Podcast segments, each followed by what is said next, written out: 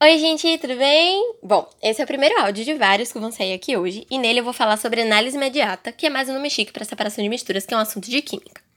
Bom, eu vou separar o assunto em duas partes. Primeiro eu vou falar de misturas heterogêneas, que são misturas de um sistema que você tem mais de uma fase. E depois eu vou falar sobre misturas homogêneas, que é um sistema com uma fase só. Eu vou começar por misturas heterogêneas entre sólido e sólido. Então você tem um sistema com mais de um sólido que você consegue diferenciar isso a olho nu. A primeira maneira de você separar uma mistura de um sistema desse tipo é usando a peneiração. O nome já diz, né? Você vai usar uma peneira para separar sólidos de tamanhos diferentes. O grosso vai ficar e o fino vai passar. Vale lembrar que, se você usar essa peneira para separar um sólido de um líquido, não conta como peneiração, conta como filtração. Então só vai ser peneiração se você estiver separando sólido de sólido, ok? A segunda maneira é a catação, que é basicamente você catar sólidos diferentes. Quando você vai catar feijão com sua mão ou com uma pinça ou quando você vai fazer coleta seletiva, isso é catação, isso conta com a separação de mistura, porque quer queira que não, você está fazendo trabalho, né?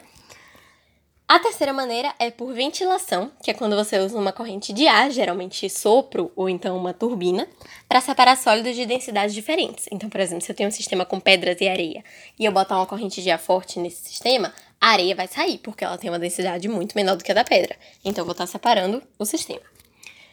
A quarta maneira é por meio da imantação ou separação magnética. Você só vai poder usar essa maneira se você estiver fazendo isso em um sistema que um dos componentes tem propriedades magnéticas, ou seja, pode ser atraído por um ímã. E aí, basicamente, você vai passar o ímã em cima, quem tem a propriedade vai ser atraído. E um exemplo muito clássico disso, que a gente usa muito no laboratório, é enxofre e limalha de ferro, que vai ser a atraída, certo? Isso também é muito usado na produção de cachaça para separar metal da cana. Depois a gente tem a levigação, que é mais ou menos a mesma coisa que ventilação, só que ao invés de você usar uma corrente de ar, você vai estar usando uma corrente de água. Por quê?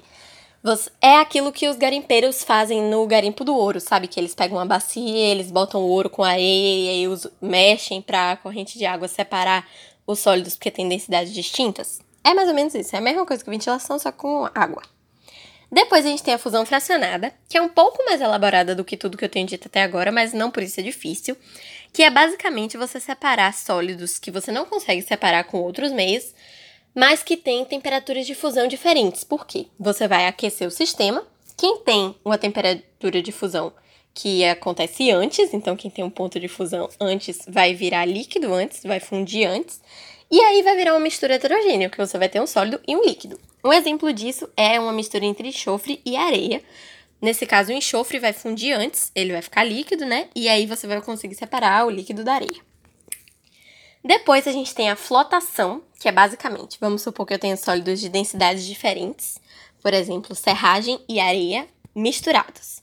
Aí eu vou botar a água no meio deles e a densidade da água é intermediária entre eles. Então ela é maior do que a da serragem, mas é menor do que a da areia. Então a areia vai ficar lá embaixo, a água vai ficar no meio e a serragem vai ficar flutuando em cima da água. Isso vai fazer ficar fácil para você separar, né? Porque vai estar tá separadinho lá.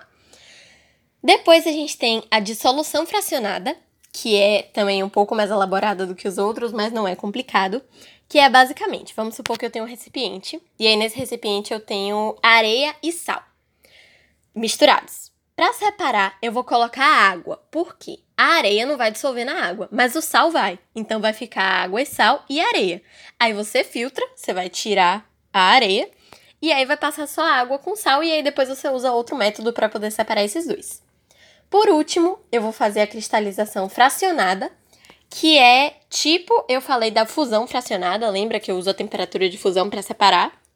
Mas dessa vez eu vou usar a evaporação, a temperatura de ebulição. Então, primeiro vai evaporar o solvente e aí o soluto vai ficar. Por exemplo, quando a gente separa o sal que é retirado do mar.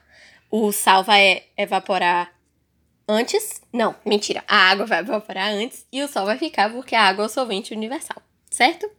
Agora eu vou falar sobre as misturas heterogêneas entre sólido e líquido ou gás.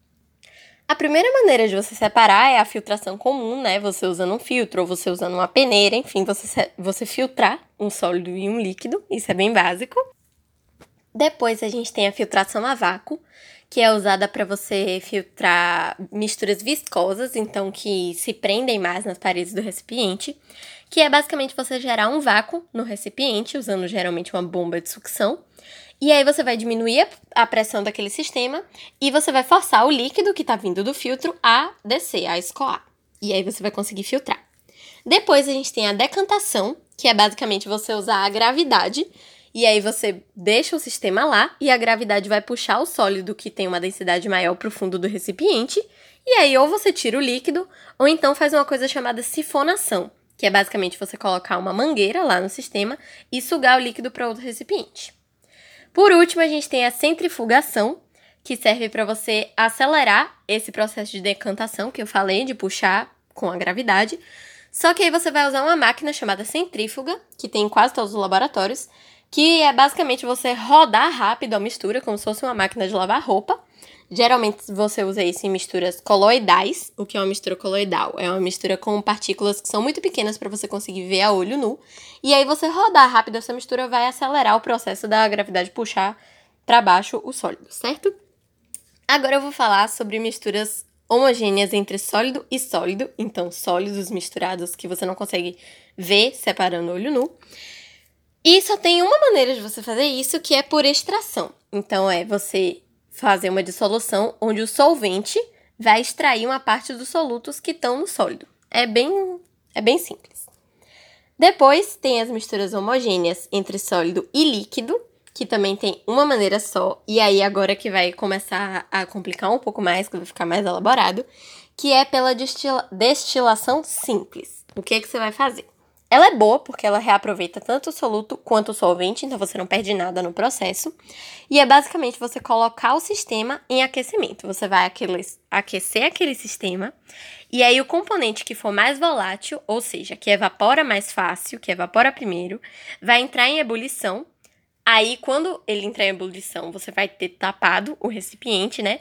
E aí ele vai ser direcionado para um condensador. Um condensador é um, é um equipamento onde você vai resfriar ele, porque você vai encher de, de água nas paredes do condensador, e aí você vai resfriar o, o gás que está passando, o gás vai virar líquido, e aí ele vai escorrer para outro pote. Então você vai ter separado os dois usando a evaporação, porque você vai evaporar um, aí depois você vai resfriar e ele vai se tornar líquido, você vai ter dois líquidos, certo?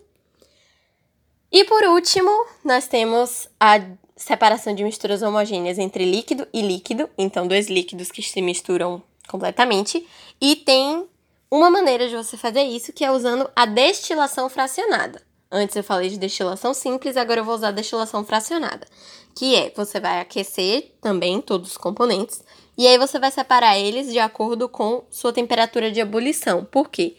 Quanto mais volátil ele for, então quanto antes ele evaporar, mais em cima no sistema ele vai ficar a gente usa muito para separar subprodutos do, do petróleo.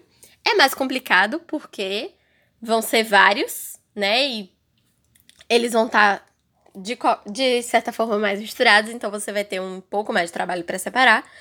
Mas é basicamente isso. Você não vai usar um condensador, você vai usar só ali o sistema, porque você vai aquecer e aí o que for mais volátil vai para cima, o que for menos volátil vai para baixo.